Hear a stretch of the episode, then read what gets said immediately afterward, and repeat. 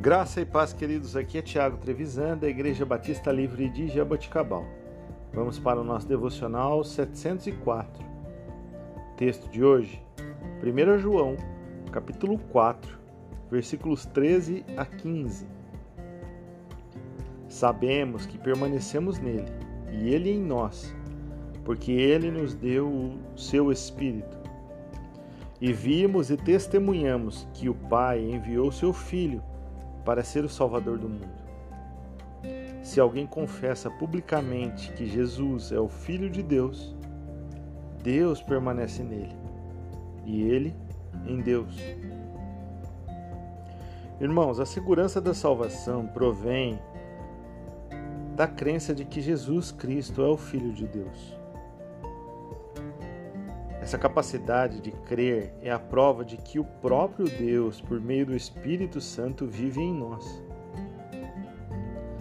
A confissão de Cristo é tanto uma prova quanto a expressão de uma fé genuína. É mais do que crença intelectual. Nossa confissão de Cristo deve nos levar a uma confissão de pecados e a um compromisso de viver para Deus.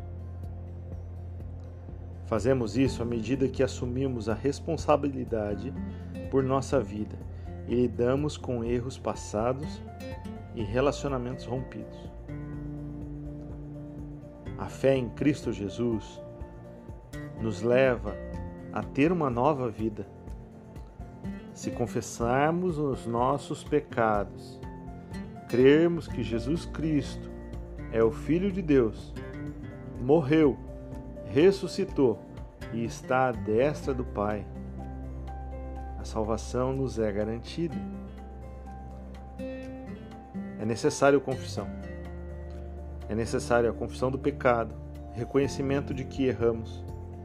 É necessário a confissão de que Jesus Cristo morreu por nós, por causa dos nossos pecados, por causa de tudo o que nós fizemos de errado ou fizemos de errado é necessário confissão.